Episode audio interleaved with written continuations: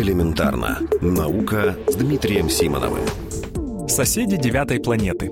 В нашей Солнечной системе открыта новая карликовая планета. Ее название звучит как 2014 UZ-224, и как почти все другие, находится она за пределами орбиты Плутона. Сегодня это третий из всех самых удаленных объектов нашей Солнечной системе. Почти все карликовые планеты были открыты в последние годы. Даже сам термин «карликовая планета» появился только в 2006 году. До этого считалось, что планет у нас 9.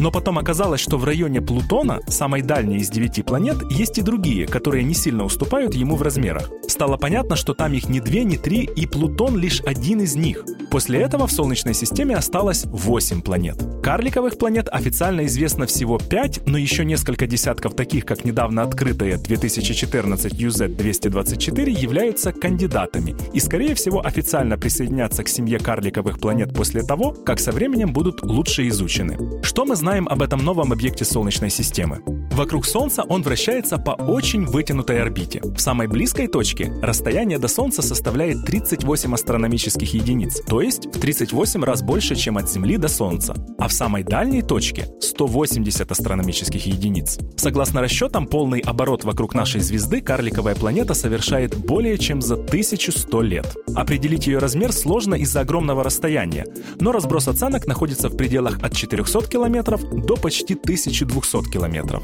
Надо сказать, что сегодня такие карликовые планеты привлекают особое внимание астрономов. Согласно некоторым расчетам, где-то на окраине Солнечной системы находится крупное небесное тело — девятая планета. Если это так, то она влияет на орбиты карликовых планет, а значит, изучив их, можно найти девятую планету.